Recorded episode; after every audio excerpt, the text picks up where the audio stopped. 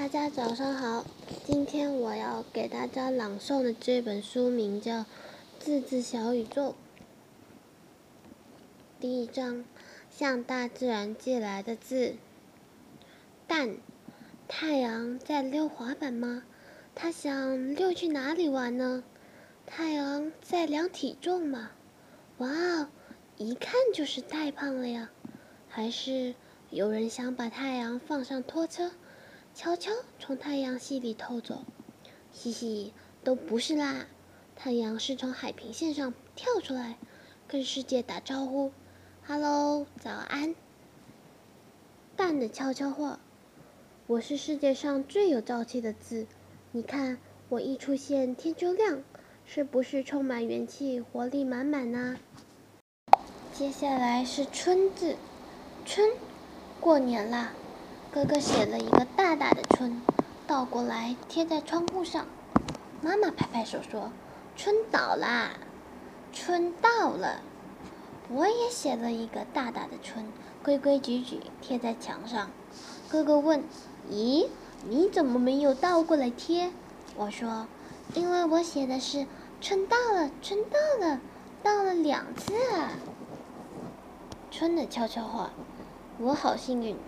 正贴、倒贴都是吉祥字，你还能想到哪些字倒过来贴也行？接下来是山字，地平线上站着三座山，中间一座高又高，左边一座，右边一座，瞧一瞧，一样高，一样高。三座山站在那里，等着人去亲近它。山加人等于仙，嗯，爱爬山的人以后一定可以当神仙。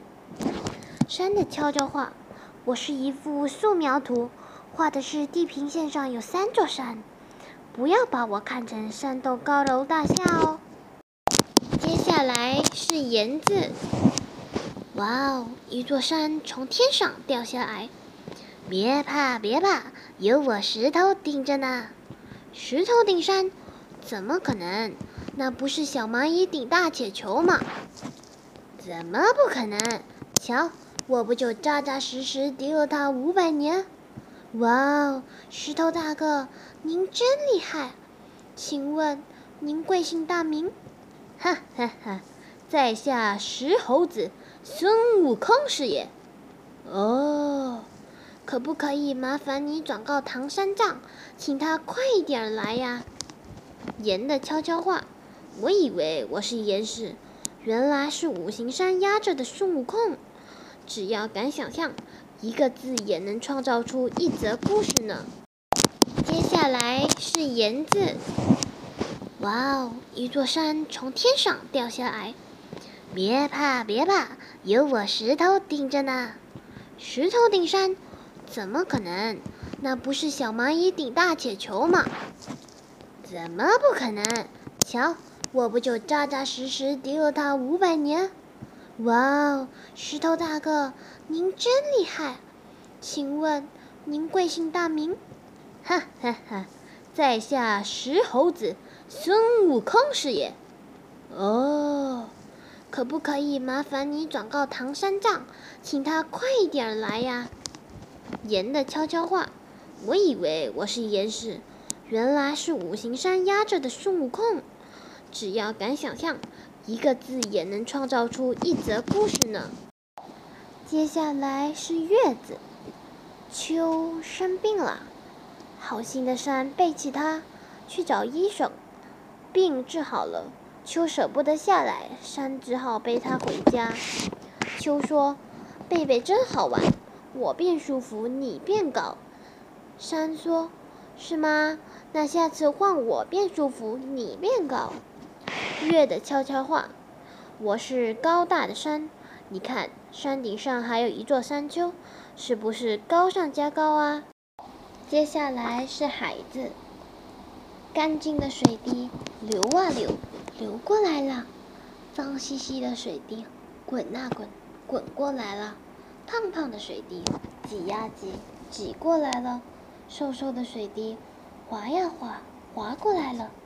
天上的雨滴啊，咻一下就溜进来了。山上的水滴啊，赶啊赶，久久才赶到。不论是哪一滴水，海都热情地张开双臂，说：“欢迎回家。”海就是每一滴水，海的悄悄话。我是一个寓言字，海等于每加水，是每一滴小水珠让我变得又深又大又广啊。接下来是水，水爱干净，爱唱歌，流过木，流过林，哟呵哟呵来沐浴，哟呵哟呵来淋浴，流过山谷，沐浴沐浴，淋浴淋浴，水啊水。你们为什么那么爱干净、爱洗澡？因为我们要让大海变漂亮啊！海等于每加水，每一滴不起眼的小水滴，加起来就是美丽的大海洋。水的悄悄话：我是洁净的水，你想不想像我一样漂漂亮亮，唱着歌流进人生的大海洋？接下来是“星”字。星星是怎么诞生的？是夜晚的天空破了洞，是上帝不小心戳破了黑纱，还是赶夜路的小神仙不小心摔了一跤，把珍珠撒得满天都是？嘿，我知道，星星是太阳生的。不信你看，日加升等于星。星星的悄悄话：我和太阳一样都是星星啦。不过看字编故事倒是可以写成一篇太阳升星星的趣味小诗。你要不要来试一试？接下来是蚯蚓。蚯蚓的头跟尾巴吵架啦。我们分开吧。哼，分开就分开，谁稀罕？蚯往西走，可是没人认识它。蚓往东走，咦？也没人认识他，秋好寂寞，阴好孤单。太阳绕着天空转了好几圈，秋和影又碰头了。秋说：“对不起，让我们和好吧。”影说：“之前我也有错，请原谅我。”秋和影又合成了蚯蚓，大家看见了都说：“嘿，蚯蚓，这几天你都跑到哪里去啦？”蚯蚓的悄悄话。我们是一辈子都分不开的字，跟我们同一国的还有蜈蚣、蝙蝠哟。接下来是文字，我是爱写文章的小昆虫，飞到哪里哪里就响起热烈的掌声。我每天都有写不完的点子，一起床就想着写写写。可惜我有尖尖的钢笔嘴，却没有墨水。还好。到处都有红艳艳的热情派墨水，所以喽，为了在空中写出更棒的文章，来，请让我吸一口吧。文的悄悄话，没想到我们是爱写文章的文艺青年吧？那嗡嗡嗡的声音不是轰炸机，是我们在为你朗读哟。接下来是刻字，左边的树说：“叫你保持身材，别生小孩。”瞧。你一结果子就把自己压垮了吧？右边的树说：“最是温柔的重担，最甜蜜的想象。我看到更多更多的树在未来的风中欢喜地跳着舞呢。”棵的悄悄话：“我是树的量词，左边的木站得挺直，右边的木结实累累，被压矮了。你觉得哪棵树比较幸福？”接下来是杨字。脚儿尖尖，一左一右，头儿抬得直挺挺。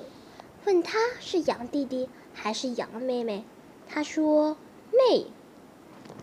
问他有没有偷吃东西，他说没。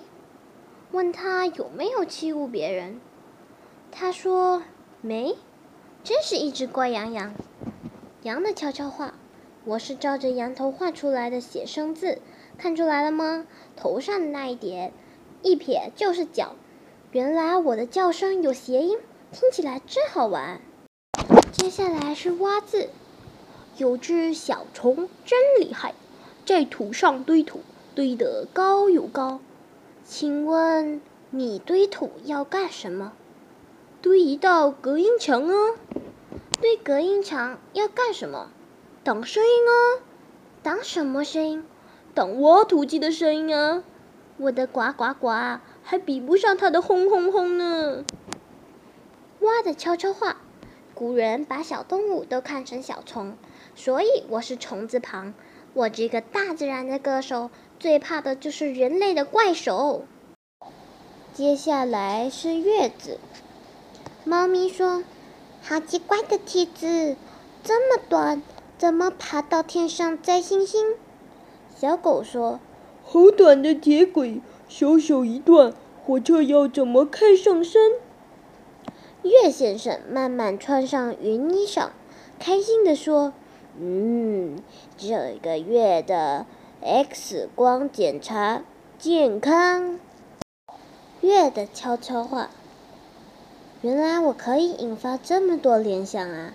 结尾把我看成张 X 光片的月亮骨架，真有趣。你觉得我还像什么？接下来是米字。画家说这是天上的星光，最美丽。小弟弟说这是仙女棒的烟火，最好玩。